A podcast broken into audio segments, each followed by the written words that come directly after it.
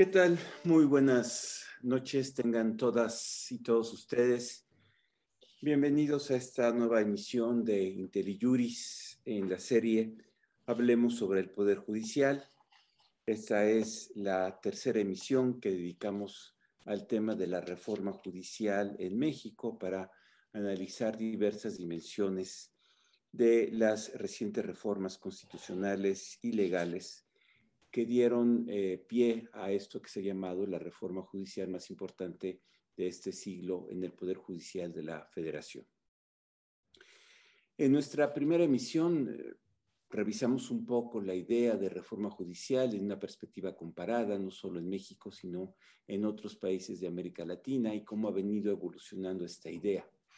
Creo que nos quedó claro que la idea de reforma judicial es una idea compleja, que tiene diferentes dimensiones y que no siempre produce en automático los resultados esperados, sino que ha sido un proceso de aprendizaje y de construcción institucional que toma muy diferentes eh, colores y muy diferentes matices en los diferentes países de América Latina.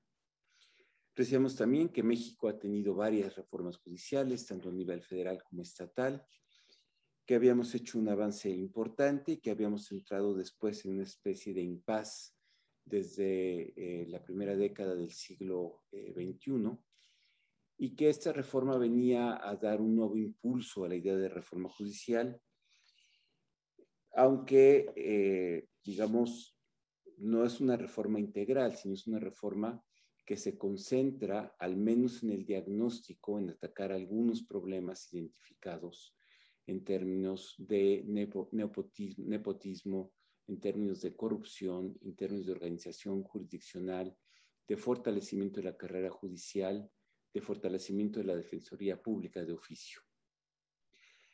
Pero la reforma también tiene una dimensión de carácter jurisdiccional. Hay varias eh, dimensiones que impactan tanto la organización de los tribunales como la manera en que la Suprema Corte o el Poder Judicial Federal resuelve determinados asuntos. Y en esta dimensión es la que nos vamos a concentrar esta noche. Vamos a hablar de la dimensión jurisdiccional de la reforma judicial de 2021. Y para hacerlo, pues el doctor José Antonio Caballero, profesor investigador de la División de Estudios Jurídicos del CIDE, es quien nos eh, guiará través de las diferentes dimensiones de esta reforma en materia jurisdiccional. Y les recuerdo que el doctor Caballero eh, recién publicó un libro en eh, el Instituto de Investigaciones Jurídicas, la Reforma Judicial, que hace un análisis detallado, eh, rápido, inmediato, pero, pero con cierto detalle de la reforma judicial de 2021 para quienes estén interesados, y esto sirve también como presentación del libro, les recomiendo que busquen el libro del doctor José Antonio Caballero, La Reforma Judicial. Les vamos a poner en el chat eh, la dirección de la Biblioteca Jurídica Virtual del Instituto de Investigaciones Jurídicas, donde lo pueden consultar de manera gratuita y si alguno lo quiere comprar también lo, lo puede hacer. Doctor Caballero, pues buenas tardes, muchas gracias por aceptar la, invitación. Y sin mayor eh, preámbulo, porque tenemos un, largo eh, lista de temas que, recorrer, eh, te pediría que empezáramos, digamos, pensando en, en esta doble dimensión organizacional, jurisdiccional, que hablemos de una de las primeras cambios importantes que tiene el proyecto, bueno, ya no proyecto, sino ya la reforma y la nueva integración, que es la transformación de los tribunales unitarios a tribunales colegiados de apelación. Yo lo que te pediría es que nos plantearas a qué problemática responde, cómo trata de responder, qué impacto tiene y cuáles serían las perspectivas que tiene este cambio, digamos, en el modelo de administración de justicia en el, en el país. Si logra mayor eficiencia, si logra mayor justicia, eh, ¿a, dónde, ¿a dónde nos conduce esta, esta transformación de los tribunales unitarios a tribunales colegiados de apelación, que es la nueva denominación de ellos? Ok, pues mira, primero que nada, gracias por la invitación, Sergio, y gracias IntelliJuris, y bueno, y gracias a quienes eh, nos acompañan hoy. Eh, eh, bueno, a ver, no hay un problema concreto que se pretenda resolver con la transición de unitarios a colegiados, a colegiados de apelación. Por lo menos no, no, no se deja ver en el debate que exista un problema concreto a resolver. Se trata de justificar por ahí con la idea del rezago en, el, en los tribunales unitarios de circuito, pero en una forma muy tramposa. Literalmente el dictamen es súper tramposo porque, porque la estadística, incluso el Censo Nacional eh, y Partición de Justicia Federal, pues no, no, no registra un problema siquiera de rezago entre los unitarios. Por ahí, quizá uno de los pocos comentarios que pudiera traer algún fondo sobre este cambio es eh, alguno que dice que a veces los unitarios tienen mucha presión tramitando apelaciones y efectivamente son apelaciones en materia penal, eh, materia federal. Entonces esto puede generar presión. No estoy seguro que la transición a una, a una integración tripartita vaya a ayudar a esto. Y, y, básicamente lo que se dice para justificar la reforma es que tres cabezas piensan mejor que una. Eh, a, a, mí me parece frívolo en el, en el mejor de los casos esto, aunque sí tiene un truco. El truco es que si bien se dice que no va a tener impacto presupuestal, para implementar esto necesitas nombrar 200 nuevos magistrados eh, de circuito. Eh, esto yo creo que hay, que hay que colocarlo un poco en la problemática del propio Poder Judicial Federal. Si, tú miras en este momento el mapa, el directorio del Poder Judicial Federal, te vas a encontrar que hay muchísimos secretarios en funciones de jueces o de magistrados. Eh, esta, reforma añade una necesidad adicional de 200 nuevas eh, magistradas para, ocupar los cargos que se abren con, la reforma. francamente, no sé a, dónde podemos concluir esto. Ya Héctor Fixfierro hace muchos años nos advertía que la, la, pirámide judicial estaba completamente al revés en el caso del Poder Judicial Federal. Es decir, que había muchos más magistrados que jueces. Esto, esto va a terminar de subrayar este problema. Eh, me, me, parece, pues sí, eh, eh, este cambio sí no, no, no, no le vi mucho, mucho sentido. No, no estoy seguro tampoco que logre ser mucho más eficiente una integración tripartita si lo que se creía que era un problema era el rezago. Eh, no, no entiendo por qué la calidad se piensa que puede mejorar. Quienes han participado en debates colegiados en un órgano jurisdiccional así, creo que pueden entender perfectamente bien esta dinámica. si, si, pudiera haber una mejoría en la calidad, me, me parece que va a ser ah, ligero el cambio en ese sentido. Entonces, este, este, cambio me pareció muy, muy problemático y creo que además destaca uno de los problemas más graves que tiene el Poder Judicial Federal en este momento, que tiene que ver con su, su propia integración, los propios juzgadores. No hay suficientes personas, digamos, ocupando cargos, eh, ¿cómo se llama esto? Pues cargos jurisdiccionales. Esto, esto es altamente problemático. A ver, digamos que si lo vemos en el conjunto, eh, tenemos en efecto una estructura peculiar en el Poder Judicial Federal, donde los juzgados de distrito son normalmente unipersonales y las instancias de revisión, sean colegiados, ahora colegiados de apelación, son tribunales colegiados. Eh, ¿Existe evidencia en México o evidencia comparada que los tribunales colegiados deciden mejor que los tribunales unipersonales? No la hay. O sea, la, la, pregunta se ha formulado mucho, pero se ha formulado mucho de, hasta de pizarrón. Carneluti, por ahí, por ejemplo, en su sistema procesal, hace algunos comentarios, pero todo el mundo está especulando literalmente. No, no hay una evidencia empírica clara que nos diga que un tribunal colegiado per se va a mejorar, eh, va, va a operar mucho mejor que un unitario.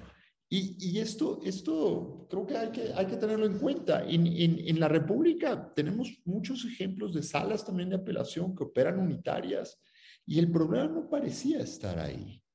Entonces, no, no, no francamente no lo entiendo.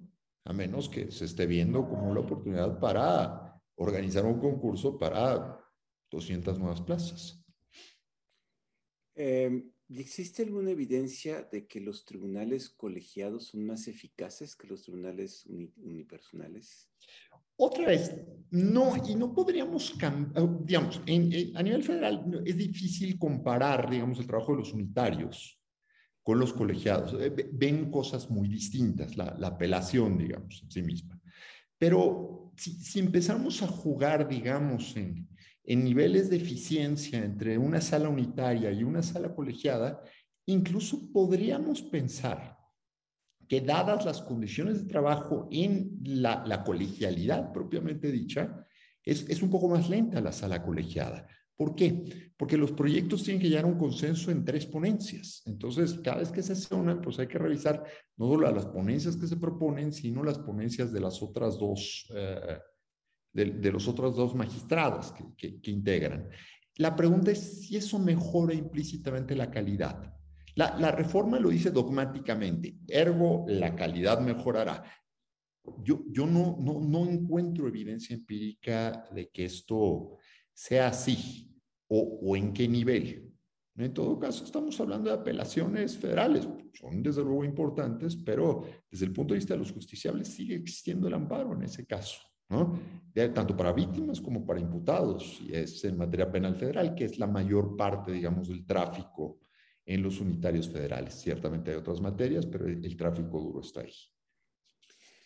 Bueno, dejemos esto anotado y pasemos a otro de las eh, características o de los elementos que tiene eh, que ver con la transición de los plenos de circuito, que si mi memoria no falla, se crean con la reforma de 2011, eh, a lo que se conoce o se va a conocer hoy como plenos eh, regionales, y que en realidad van a funcionar como mini supremas cortes en, los circuitos. A, lo mejor aquí valdría la pena... camino ahí, ¿eh? A lo mejor vendría la, la pena recordar de dónde venimos antes de 2011, qué cambió en 2011 y a dónde nos lleva esta nueva eh, transformación, eh, digamos en un término relativamente breve, porque estamos hablando de una reforma sobre la reforma que ya había sucedido en 2011. Sí. Mira, las reformas de los plenos de circuito en 2011, lo que estaban pensando era divertir el tráfico de contradicciones de tesis dentro de los propios circuitos evitar que llegaran a la corte. Eh, en alguna manera, y creo que hay que decirlo con mucha claridad, se empezó a, vamos a utilizar un adjetivo con cuidado, un poco a jugar con, con, la generación de criterios. Muchos colegiados empezaron prácticamente a tener piques entre ellos por establecer criterios y por determinar quién, quién eventualmente se imponía dentro de los criterios. De hecho, esto generó en buena medida también una costumbre muy rara de la Corte, que es cuando resuelven una contradicción de tesis, siempre dicen, ni un colegiado ni el otro tienen la razón, los que tenemos la razón somos nosotros. Entonces, las contradicciones nunca dicen que colegiado estuvo lo correcto, sino siempre, aunque sea artificialmente, se crea un nuevo criterio dentro de la Corte. Y esto supongo yo que es también la Corte jugando un poco a estas decisiones salomónicas para reducir la animadversión o los piques entre los colegiados, lo cual ya nos está ilustrando un problema. Eh, eh, antes de 2011 había piques en colegiados que pertenecían al mismo circuito y podían tener historias de contradicciones y contradicciones y contradicciones. La idea de resolver las contradicciones en el mismo circuito, a través de los plenos de circuito, pues no, es una idea tampoco muy innovadora, es una idea que viene de alguna manera de la tradición estadounidense cuando los circuitos operan en banca. Ahora, el problema en México es que empezamos a tener circuitos en forma muy distinta a lo que ocurría en los Estados Unidos, que es un poco la, la zona donde tomamos la idea. Aquí se dio por política judicial eh, empezar a crear un circuito por cada entidad federativa.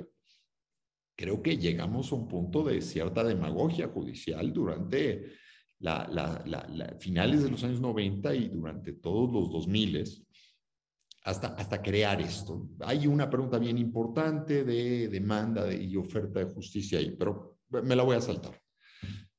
Cuando los plenos de circuitos se crean, pues se encuentran que hay 32 circuitos. Entonces, pues el pleno de circuitos se vuelve como la pequeña Suprema Corte de Justicia, como dijiste, dentro del propio circuito, pero con atribuciones muy limitadas, básicamente para resolver contradicciones. Y en algunos circuitos la operación se vuelve muy complicada. En el primer circuito, por ejemplo, pues en materia administrativa, tener a los representantes, a los presidentes de todos los tribunales colegiados de circuito, pues te hacía un, un pleno bastante numeroso. Después los propios magistrados no sabían bien a bien qué cachucha llevaban cuando acudían al pleno, si eran representación de la decisión que se había tomado en su colegiado, que estaba contendiendo, o si eso implicaba alguna otra cosa. Entonces, yo creo que es muy acertado de la reforma eh, de, de 2021 acabar con los plenos de circuito y sustituirlos con los plenos regionales. Es, eso creo que es un acierto y, además creo que estabiliza mucho la producción de criterios por contradicción en ese sentido. El problema que le veo es que la, la reforma se queda a mitad del camino. Primero, se queda a mitad del camino porque hace que la, la, integración de estos plenos regionales sea por una especie de rotación, rotación larga, pero rotación al fin y al cabo. Y eso hace que el tribunal no, que no envejezca que no tenga tampoco una personalidad estable, que creo que es un problema también que tenemos en los tribunales de, de competencia y telecomunicaciones, que hay mucha circulación y no necesariamente los criterios logran envejecer. Eh, necesitamos mucho más respeto al stare decisis de alguna manera, pero esto tiene que jugar un poco con la antigüedad. Eh, primer problema.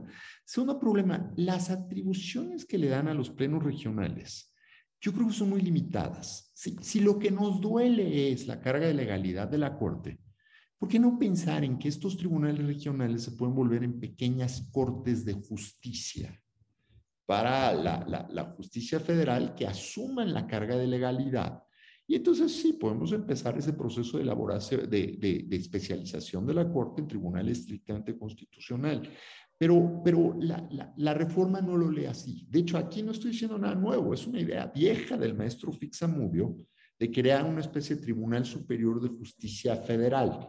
E, e, esta idea creo que con los plenos regionales podría hacer mucho sentido incluso haciendo estos plenos o estos pequeños tribunales regionales superiores de justicia federal y podría ser una solución interesante, pero hay que darles personalidad, hay que darles estabilidad y hay que asegurarnos que quienes integran esto sea con cierta estabilidad. Yo pensaría otra vez muy parecido a como los ministros de la Corte hacia 15 años. Eso no ocurrió. Y, y me temo que tendríamos que esperar. Mi, mi, pronóstico de esta reforma es que esta se quedó a medio camino, pero creo que da en el clavo a un problema muy clarito que existe ahí. Pero también nos anuncia otro problema, Sergio. Ah, Tú, lo viste cuando, cuando hicimos el libro blanco de la reforma judicial, pero el libro blanco fue producto de una consulta, una consulta muy grande. Y, más que elaborar propuestas, lo que estamos haciendo es retomar debates. Aquí yo creo que a la, reforma le, le, faltó mucho debatir.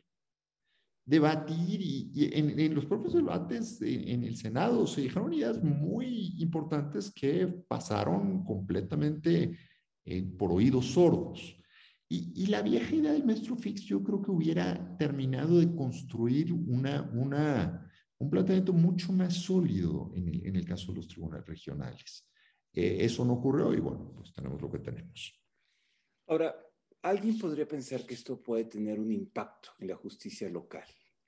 Eh, también había esta vieja discusión de que a veces los tribunales colegiados, sobre todo antes de las reformas de 2011, eh, cuando un colegiado que no estaba en el Estado desconocía la legislación de ese Estado, hacía interpretaciones que les parecían eh, peculiares, vamos a usar esa palabra, respecto a algunas condiciones. Y aquí se vuelve a plantear el problema, porque no van a ser eh, van a ser colegiados regionales, que implica, digamos, una integración de varias entidades federativas donde está resolviendo problemas de legalidad sobre fuentes diversas. ¿Hay, en tu opinión, algún impacto en el federalismo judicial? Muy limitado, muy, muy limitado. Yo creo que nos quedamos con el modelo de federalismo judicial Eh, eh, esta, esta reforma, si, si tuviéramos que calificarla, es una reforma introspectiva. Es decir, está pensando en el Poder Judicial Federal, en la Suprema Corte de Justicia, y no está volteando a ver a la justicia como un sistema. ¿no? Eso puede tener ciertas ventajas en algunos ángulos, pero en general me parece que se deja a un lado, y se ha mencionado ya mucho, eh, a, la justicia local y al sistema de justicia, es decir, el problema del federalismo judicial. Me, parece que hay, hay, hay, varios temas, digamos, dentro de la concepción del federalismo que se están ignorando o, simplemente no se están leyendo, pues con el peso que tal vez deben tener en ese sentido. Pero sí, el impacto para la justicia local será marginal me, parece. Bien. Vamos a otro de los cambios, probablemente uno de los cambios que más se ha mencionado y que me parece puede tener implicaciones muy interesantes, que tiene que ver con el cambio en la, en la jurisprudencia, en el, en el lugar de la, de la jurisprudencia. Eh, ¿Cuál fue el cambio? ¿Qué está cambiando? ¿Qué tan lejos fue la modificación y cuál es la eh, perspectiva que tienes tú sobre el impacto que va a tener esto en el sistema de, jurisprudencia? Otra vez, la, la, idea yo creo que es muy buena. Transitar, digamos, el reconocimiento del precedente propiamente dicho y no necesariamente la tesis, creo que es una buena idea. Eh, nos, va a obligar, ya lo decía por ahí eh, quienes estuvieron analizando esta reforma en el foro que convocó el Senado, nos va a obligar a, estudiar en forma distinta. El, el, tema de la tesis es que te da digerido el criterio, la famosa ratio de ¿no? Eh, y ahora hay que leerse toda la sentencia y tratar de identificar eso dentro del presidente. Yo creo que ese es una, un avance interesante pero alguien también preguntaba, bueno, ¿hasta dónde estamos preparados para entrarle a una cosa así? El avance ya lo habíamos visto implícitamente cuando se decidió, cuando la Corte decidió desde la 293, si queremos, que la jurisprudencia interamericana tendría una, una, aplicación en el orden jurídico mexicano. Pero otra vez, cuando lo decidieron en la 293, parecía que estaban hablando como si se generan tesis en el sistema interamericano. Pues no, no se generan tesis, se generan resoluciones. ¿no? hay que leerlas y hay que entrarse. Ahí hay un gran avance, creo que nos ayuda en esto, pero, pero veo dos problemas. El primer problema es que no libera a los colegiados, por ejemplo, o en su caso a, a, estos nuevos regionales de circuito, eh, a estos tribunales regionales, no son regionales de circuito, a, los tribunales regionales o a los plenos regionales, como le llaman,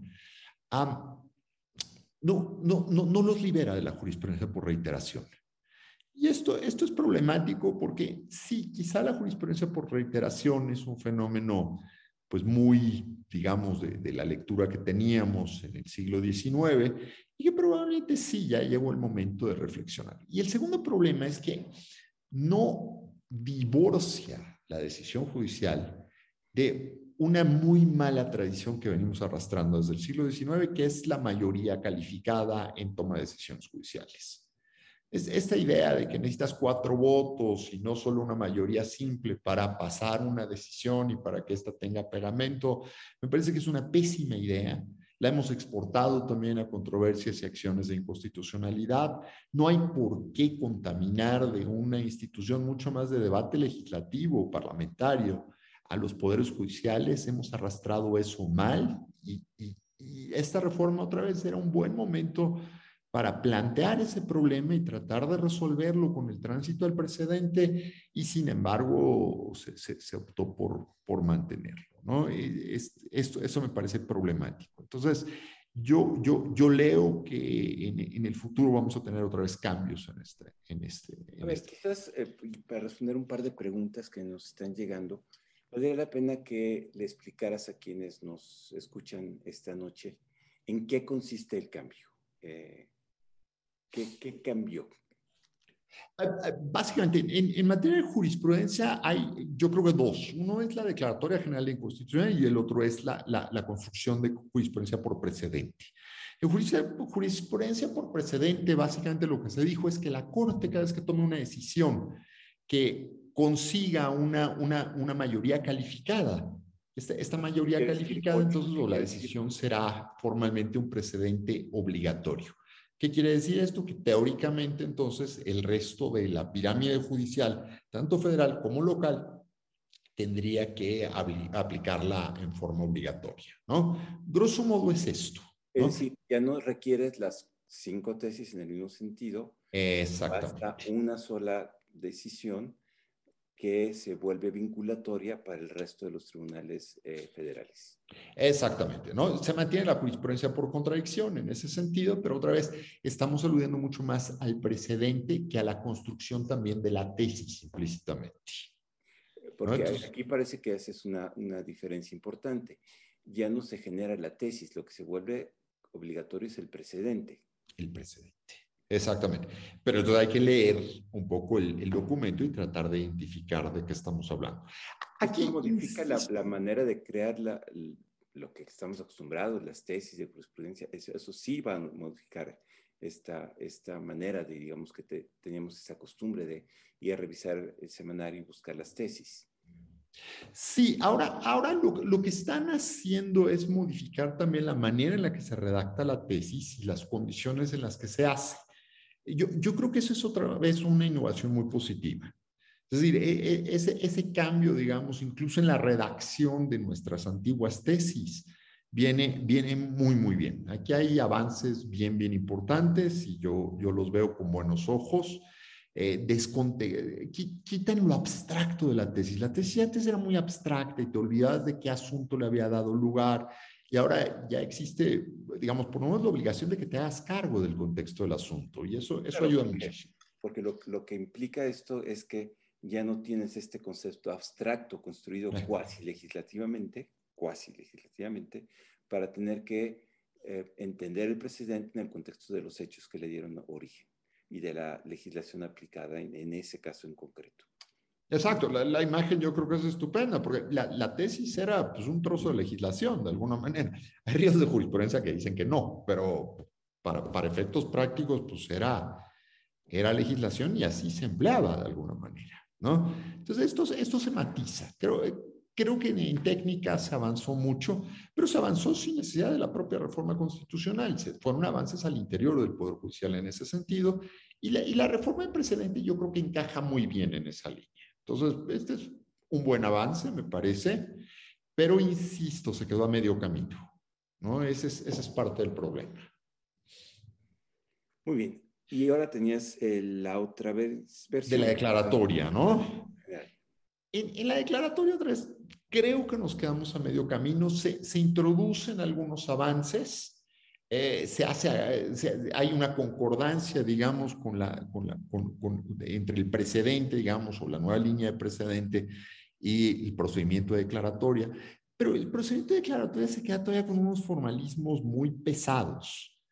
Por ejemplo, si es un amparo ley, pues evidentemente el Congreso de la Unión o el Congreso local es parte. ¿Por qué diablos, una vez que decides que ya, ya, ya hay inconstitucionalidad de la norma, por qué lo tienes que notificar otra vez?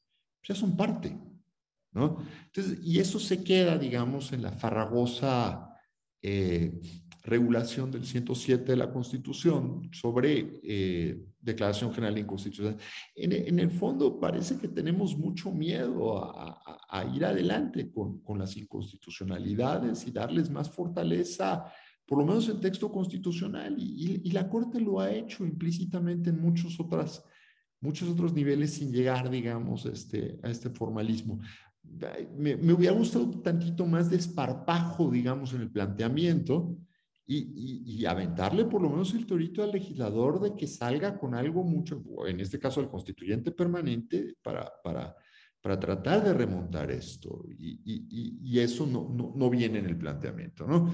Creo que la, declaratoria general de, de, inconstitucional viene bien otra vez, se fortalece un poquito, pero nuevamente nos quedamos a, la mitad del camino.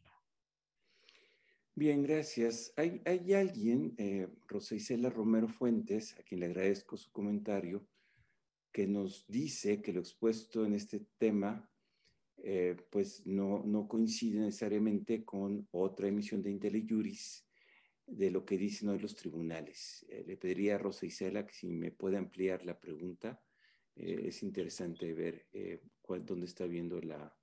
la ah, ya, ya vi la pregunta. La, divergencia. Hizo un comentario sobre declinación de competencias de colegiados y y tampoco lo tengo muy claro en este momento. Ciertamente es un problema, es un laberinto. Cuando empiezan las declinaciones de competencias es un problema. Por ejemplo, en ley de remuneraciones eh, se presentan los, los, asuntos en amparo laboral, declinan competencia, iban administrativo, declinaban competencia hasta que un colegiado decidió y eventualmente la corte dijo que eran administrativos. Entonces, hay, hay un pequeño laberinto procesal ahí. Y por ejemplo, una, una, una cuestión, eh, eh, eh, cuando hay incompetencia no, no, no, no, se pronuncian sobre la suspensión y esto deja a los quejosos volando. Entonces, aquí hay algunos problemas, digamos, de día a día desde la perspectiva de amparo. Bien, vamos adelante. Digo, sobre estos temas podríamos hablar mucho más, pero la idea es dar el panorama general. Paso al tema de tribunales especiales para violaciones graves a derechos humanos. Aquí parece haber algo novedoso, pero creo que valdría la pena que nos explicaras cómo se relaciona con otras funciones jurisdiccionales, por qué se eh, crea esta figura especial y cuál es el alcance de la, de la figura. Este tema fue muy criticado cuando se hizo el planteamiento de la reforma en el propio foro del Senado hubo muchísimas críticas a pesar de todo pasó. Eh, suena muy bonito, digamos, tratar de atender el problema de violaciones graves de derechos humanos a través de una instancia que les dé una salida, que concentre, pero me, me parece que otra vez el problema está sobresimplificado.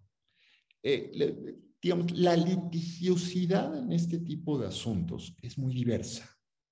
Puede, haber problemas de naturaleza administrativa, puede haber problemas de naturaleza penal en distintas velocidades incluso. Y, y es esta idea de vamos a concentrarlos todos necesariamente, pues eh, los tiempos a veces no te van a dar la, la, la, posición, digamos, de, de, lo que se está litigando, no necesariamente tampoco te va a responder. Y tres, creo que además va a generar muchas suspicacias sobre la forma en la que se va a realizar esta concentración. Cierto, está, está planteado sobre el artículo 13 de la vigente ley de amparo. Este, este da, abre esto. Y hay ocasiones donde esto llega a ser muy útil. Por ejemplo, los amparos estos masivos que se han presentado contra distintos tipos de resoluciones, los propios de remuneraciones, terminaron en los dos juzgados auxiliares del primer circuito no, se llaman así, pero, pero bueno, eh, están en dos juzgados auxiliares que están en la Ciudad de México. En otros casos, por ejemplo, el, tema del aeropuerto de Santa Lucía eh, terminó concentrado en un juzgado de distrito y esto levantó mucha discusión, ¿eh? Mucha, mucha discusión. Entonces, creo que hay que tener cuidado con este tipo de medidas. En, la práctica, francamente, no sé eh, digamos, en qué momento se puede llegar a plantear. Eh, está desde luego el caso Iguala, que ha tenido distintos caminos, pero ese nos sirve también para ilustrar que no es tan fácil nada más decir, bueno, vamos a unir todo esto. Es cierto, puede haber beneficios potenciales para las víctimas, puede haber alguna perspectiva interesante, pero la, la idea está todavía como a 5.000 metros de altura y, y no veo cómo. Ahora, si esto estaba ya implícitamente en atribuciones que se puedan desprender a la ley de amparo, no veo tampoco la razón de treparlo a la Constitución. O sea, aquí hay una discusión de qué va en la Constitución y qué no va, hasta dónde debemos sobre reglamentar la Constitución con este tipo de cosas. En, el fondo, no sé, no, sé en qué momento a utilizar esto. Lo, lo que está sugiriendo es que esta facultad ya la tenía el Consejo. De hecho, en algunos momentos la ha utilizado y que parecía más bien apuntar a eh, cómo tener una figura que podría resolver hipótesis eh, futuras, pero no necesariamente todas, por la, lo que tú dices, porque... Y, no acabadas, las hipótesis, la hipótesis de proceso no estaba muy acabada. Es decir, ¿en qué caso tendría que ocurrir esto? ¿Qué, van, a, concentrar? ¿Cómo? no, yo no lo, no lo alcanzo a ver con, claridad. ¿no? Y, y, el debate fue muy vago sobre esto. Bien, ya nos contestó Rosa Isela. Eh, ya creo que voy entendiendo su, su preocupación. Eh, aparentemente eh, se ha dicho que los dos sistemas funcionan, el de precedente y el de reiteración de tesis. Creo que tú mencionaste eh, justo eso, ¿no? Que se queda para los colegiados. Se queda para los colegiados y entonces en realidad tienes dos sistemas operando, uno para colegiados y otro para precedente que funciona en resoluciones de la, de la Suprema Corte. Creo que esto es... Por eso es el argumento que creo que se queda a medio camino. Parte de la hipótesis también es, y se dijo un poco en los debates, es que la, la Corte a través del sistema de precedentes puede garantizar mejor derechos. Y otra vez, no estoy tan seguro. Los casos para que lleguen a la Corte y suban y sean resueltos por la Corte tardan mucho tiempo. Entonces, la, la, la justicia de veras está en los juzgados de distrito y en los colegiados. ¿No? Y probablemente el incentivo tiene que ser ahí. Y, y, también a veces depende un poco de la política judicial, de qué tanto, qué tan rápido debe subir un asunto a la corte. Por ejemplo, otra vez, comparo con los Estados Unidos. En los Estados Unidos está un poco la doctrina del ripeness, de la madurez del asunto. Y, y, la Corte estadounidense espera a ver qué dice el octavo circuito, el noveno circuito, el sexto circuito, y empiezan a pensar si el asunto ya está suficientemente maduro como para tomar una decisión ya dentro de la Corte. A veces se nota como si hubiera mucha prisa en la Corte por tratar de generar criterios a como del lugar y tal vez esto debe requerir tantita más pausa. ¿No? Entonces, otra vez, no, no, no, sé hasta dónde, porque no nos debe preocupar, me, va a quitar el sueño que un circuito diga A y el otro circuito diga B, lo dicen todos los días, entonces tampoco es que nos deba preocupar tanto en ese sentido. Bien, vamos a pasar al siguiente tema, eh, amparo soberanía. Eh, igual valdría la pena que explicaras un poquito de la figura eh, y cómo se modifica con la reforma de 2021. Eh, el amparo soberanía es, digamos, una, una vieja tradición dentro de la ley de amparo que además se utiliza mucho más en el siglo XIX que en la actualidad.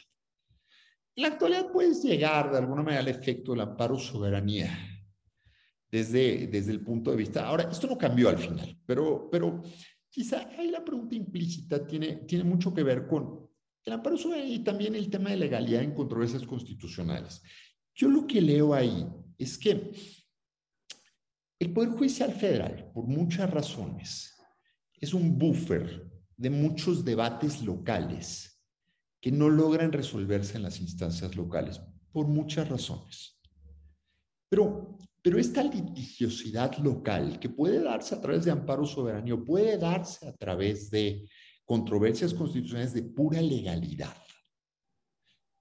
Es, es indispensable como, como, un, una, como una especie de válvula de liberación de mucha conflictividad. Y, y, sí, tal vez para la Corte se puede ver como una carga de legalidad que dicen, pues nosotros que tenemos que estar viendo esto, pero, pero es, es una herramienta del federalismo. Y yo creo que no se debe rehuir, digamos, o en general el Poder Judicial Federal no debe rehuir a entender ese papel importante que juega desde el punto de vista de nuestro federalismo. Ahí lo, diría, en ambos casos, yo lo que entiendo de lo que quedó de la reforma de 2021 es que, o evidentemente se mantiene el amparo soberanía, pero por otro lado también se mantiene el control de legalidad dentro de las controversias constitucionales. Se modifica el texto, pero en la propuesta original venía la idea de solo procede contra violaciones directas a la Constitución y se suprimió la, la, palabra directas. Entonces, el resultado es que muy probablemente mantenemos el concepto de violación indirecta como criterio de procedencia para las controversias. Otra vez, aquí hay una discusión del propio pleno de la Corte en ese sentido, pero a mí me parece importante consolidar esto. Claro, tienes una pregunta importante. Tienes desde luego control eh, constitucional local. Y, y, aquí viene una pregunta pues divertida. Si tienes un problema así en una entidad federativa, ¿con quién te vas? ¿Con Melón o con Sandía? asumes el control local, o, ¿no? O, hasta dónde necesitas plantearlo, digamos, como un problema de estricta constitucionalidad local. Lo puedes plantear por legalidad y te vas por el otro camino, ¿no? Pero, pero hay una buena pregunta. Eh, y, eh, digamos, eh, esta idea de, de bueno, es que quitaron la palabra directa, entonces queda, queda otra vez abierto el, el, el, texto, constitucional. Entonces parece un poco que quedamos en las mismas condiciones o que va a tener que ser mediante interpretación del Pleno que vaya canalizando o, determinando el alcance, ¿no? Eh, creo que hay otra pregunta interesante respecto al control de constitucional local, pero se lo voy a guardar un poco para la discusión eh, final. Eh, algunos de nuestros amigos nos preguntan sobre eh, si la reforma judicial va a acabar con el nepotismo, con la parcialidad.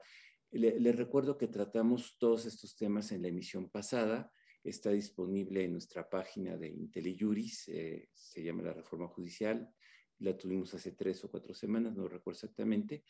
Les invito a que vean ese, ese capítulo de IntelliJuris eh, para responder en pocas palabras a nuestro público, le diría que eh, nos pareció, los panelistas expusieron que el diagnóstico era correcto, la solución apuntaba en la dirección correcta, pero se quedaba corta respecto al problema de fondo, que era la estructura de la carrera judicial, que no, no acabó, digamos, de cuajar en, en, la, en la, reforma.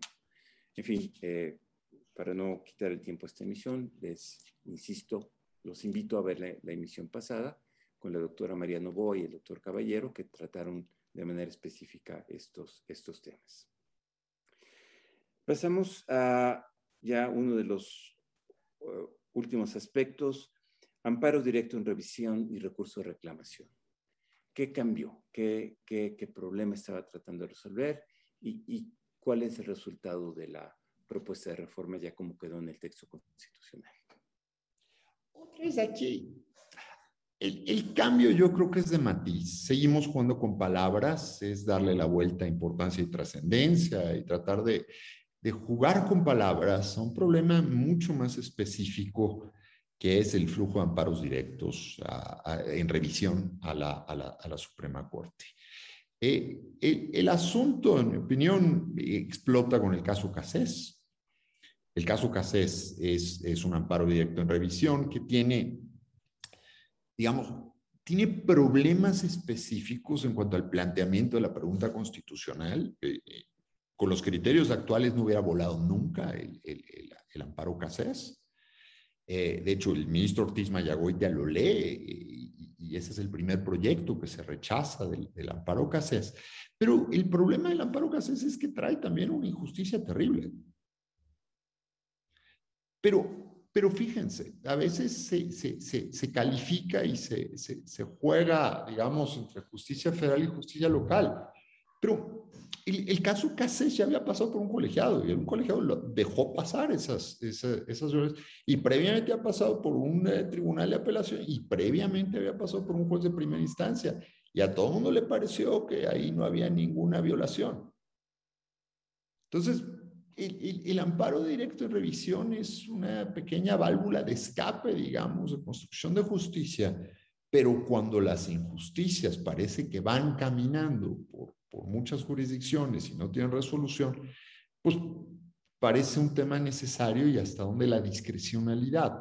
¿Necesitamos tener reglas ahí o tiene que ser una construcción mucho más discrecional y cerciorari? Otra vez, si, si la Corte se pone a discutir cerciorari, no acabarían. Porque, porque la demanda de amparo directo en revisión pues, es brutal. Entonces, ¿hasta dónde la podemos limitar? Y esto me lleva al otro problema. Se quita el recurso de reclamación. Cuando, cuando no, te, no te admiten el, el amparo directo en revisión por decisión, digamos, Secretaría General de Acuerdos en la sala, firmada por el presidente de la Corte, pues te ibas en reclamación. Si tú suprimes la reclamación, lo que le estás dejando es a la presidencia de la Corte la potestad de definir ¿Cuál es el estándar de admisibilidad del amparo directo en revisión? Y esta es otra pregunta. Se, lanzó otra vez en el, en, el, foro Es una pregunta que no se responde con toda claridad, pero ¿cómo logras darle, fíjate aquí, la colegialidad que estabas tratando de dar en los unitarios, ¿cómo logras generar esto? O simplemente dependemos de la línea procesal y es exclusivamente potestad del presidente de la Corte tratar de hacer esta definición. Esto, esto es bastante, bastante problemático, digamos, en cuanto a una línea política judicial. Es cierto, los amparos directos en revisión tienen un flujo brutal para la Corte y tienen un impacto sobre lo que está leyendo la Corte. Y, y yo no estoy seguro que el límite exclusivo en problemas de constitucionalidad sea la mejor respuesta, pero lo que entiendo es que es una respuesta práctica cuando los goles están pasando pues, en todas las jurisdicciones si entiendo bien, lo que hicieron fue darle la llave a, una, a la presidencia de la Corte, pero no se resolvió el problema del flujo. No, porque se pretendió resolver con cambios en fraseos, pero este no es un problema de fraseos. este es un problema de lo que hay detrás de los amparos directos de revisión. Y, y no es, insisto, a veces un debate exclusivamente de preguntas de constitucionalidad. Hoy por hoy está casi constreñido a eso. Pero por eso cité el CACES. Sí. A ver, eh, habría otros aspectos, pero yo quisiera tomar un poquito de distancia, es decir, a ver, detrás de todos estos temas que van siendo eh, pequeñas modificaciones. Me parece que hay varios problemas subyacentes. El problema del flujo, el problema de la doble papel del Poder Judicial Federal de control de legalidad y control de constitucionalidad, y el problema, digamos, de la organización judicial y de sus implicaciones para el federalismo. Desde esta perspectiva más general, eh, doctor Caballero, ¿Cómo evalúas toda esta reforma judicial? Eh, eh, ¿Es un paso hacia adelante? ¿Es un paso que va en la dirección correcta, pero que no acaba de resolver los problemas? ¿No habría que seguir pensando que esto va a tener que seguir evolucionando y atacar estos nodos, digamos, eh, no resueltos, no de ahora? tenemos ya dos siglos, digamos, en el, en el, en el problema. ¿Cuál es la perspectiva del sistema de justicia mexicano, del sistema del Poder Judicial Federal y su relación con los poderes locales? ¿Cómo, podemos entender esto en una visión un poco más, más global? Yo creo que parte de la respuesta es esto que estás diciendo, Sergio. No, no es un cliché nada más decir que una reforma judicial debe implicar, digamos, a todo el sistema de justicia mexicano.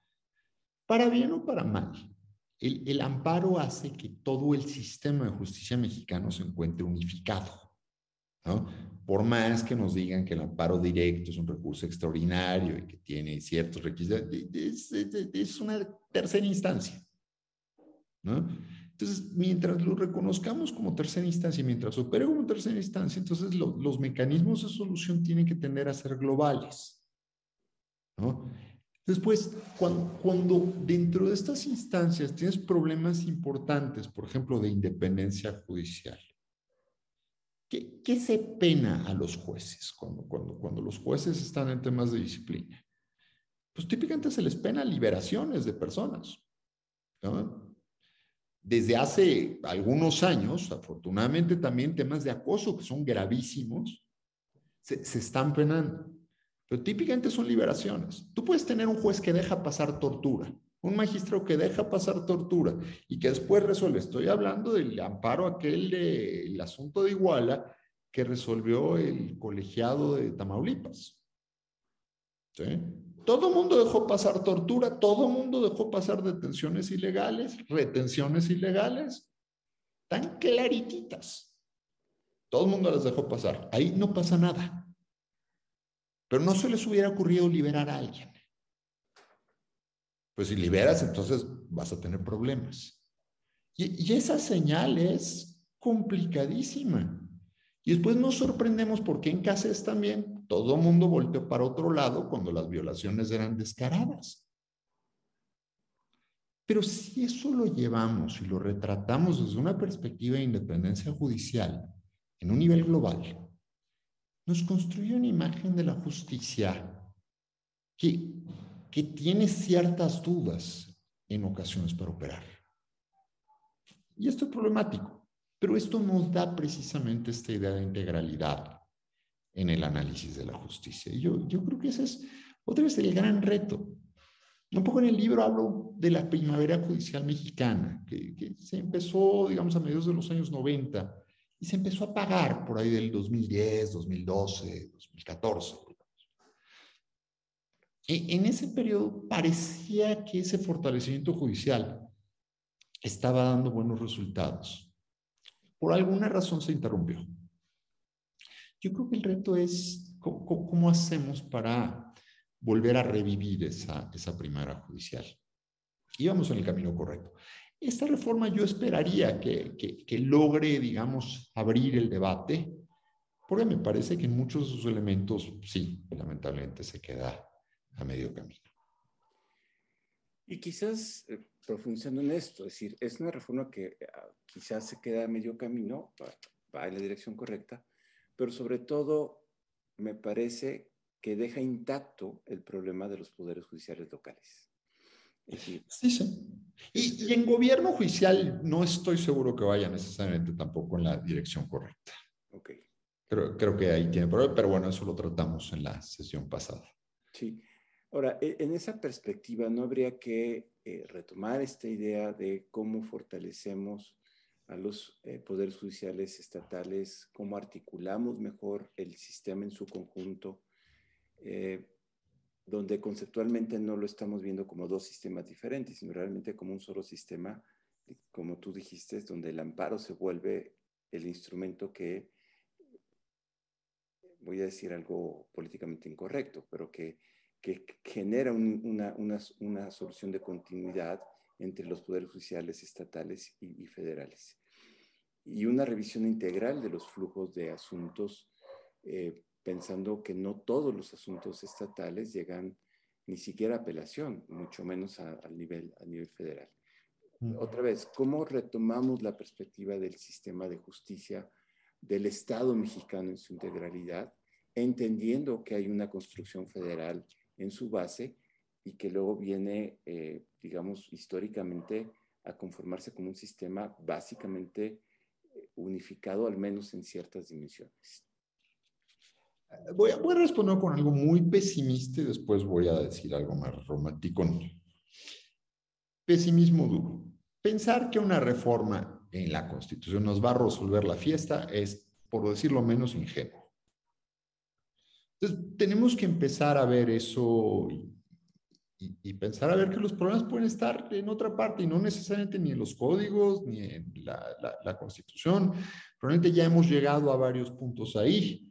Eh, y, pongo como un ejemplo, uno, uno, de los grandes problemas tiene que ver con el despacho judicial y que queremos de los jueces. La, reforma penal con sus avances y sus retrocesos en ciertos puntos específicos nos ha enseñado mucho que un rediseño de la administración judicial es viable y bastante operativo. ¿no? Pero eso qué quiere decir? Que probablemente las respuestas están mucho más otra vez en fortalecer la colaboración, eh, quitar mucho la soberbia. Y eh, hay que decirlo también, el Poder Judicial Federal ve muy para abajo a los poderes judiciales locales. Y esto no es sano. Son dos jurisdicciones distintas.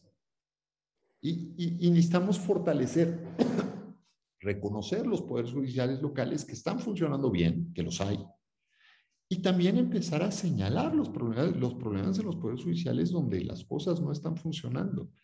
Pero hace falta, digamos, empezar a trabajar mucho más en coordinación. Y coordinación yo diría en dos niveles un nivel de gobiernos judiciales, que es lo que se trató de hacer y, la MIG sigue, sigue haciendo este tipo de cosas, la Asociación Mexicana de Partidos de Justicia, pero de un nivel desde los juzgadores propiamente dichos.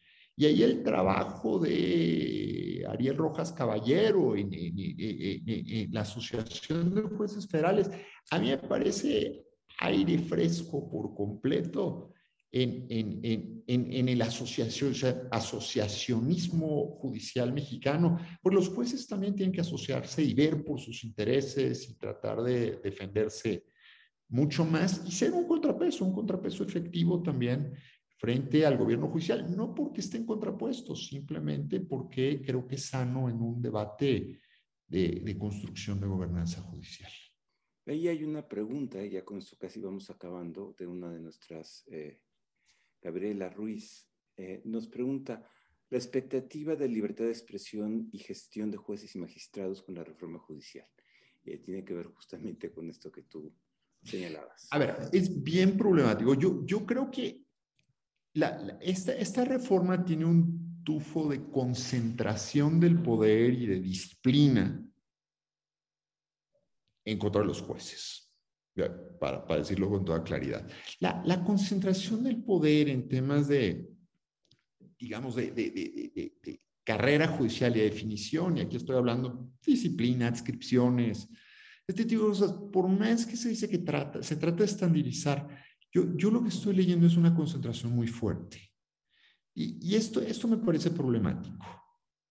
¿Sí? Entonces, no, no, no sé hasta dónde. Evidentemente, las primeras víctimas de esto pues, son problemas de, que tienen que ver con cómo los jueces se, se ven en el espejo. Efectivamente, problemas de libertad de expresión o problemas simplemente de capacidad para tomar decisiones jurisdiccionales. ¿no? Y, aquí es donde tenemos que pensar un poco más. Regreso, por ejemplo, al nepotismo y a las relaciones clientelares. Mientras nuestro modelo de disciplina judicial centre toda la responsabilidad en el titular de la unidad jurisdiccional, que es el juez, pues si yo fuera juez, la verdad es que voy a buscar entre mis relaciones clientelares a quién contrato y quién va a trabajar para mí. Mal haría si no contrato gente en la que puedo confiar porque si se rompe un vaso adentro de mi juzgado, el que lo paga soy yo.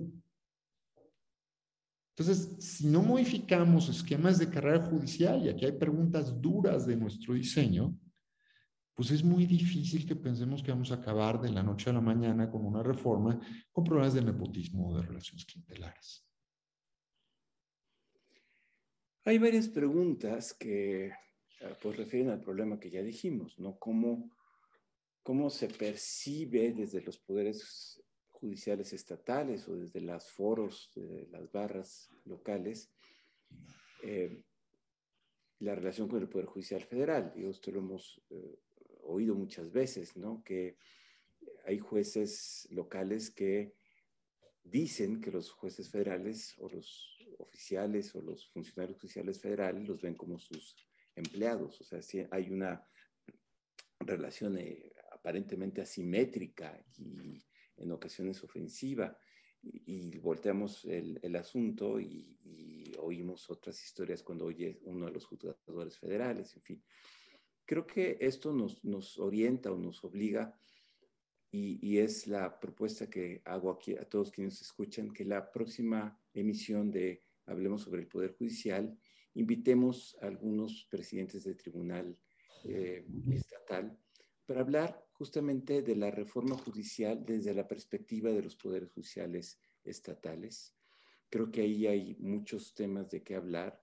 Insisto, no es un tema nuevo, es un tema que está en la mesa desde hace probablemente un siglo o más, eh, o desde finales del siglo XIX, y que yo creo que requiere reflexión adicional y una mejor eh, comprensión del problema que tenemos en la estructuración de los 32 poderes judiciales que integran el sistema de justicia federal y estatal eh, mexicano.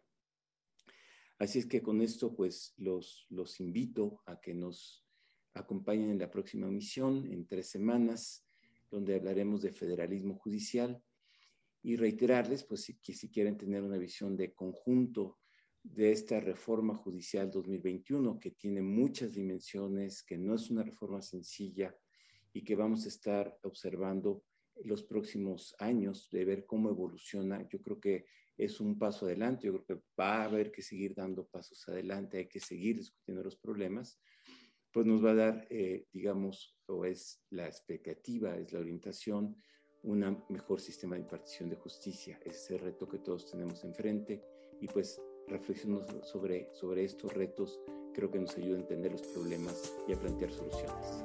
Yo le agradezco mucho al doctor Caballero, les agradezco a todos quienes nos han acompañado esta noche y los invito a la próxima edición de Juris. Hablemos sobre el Poder Judicial. Muchas gracias.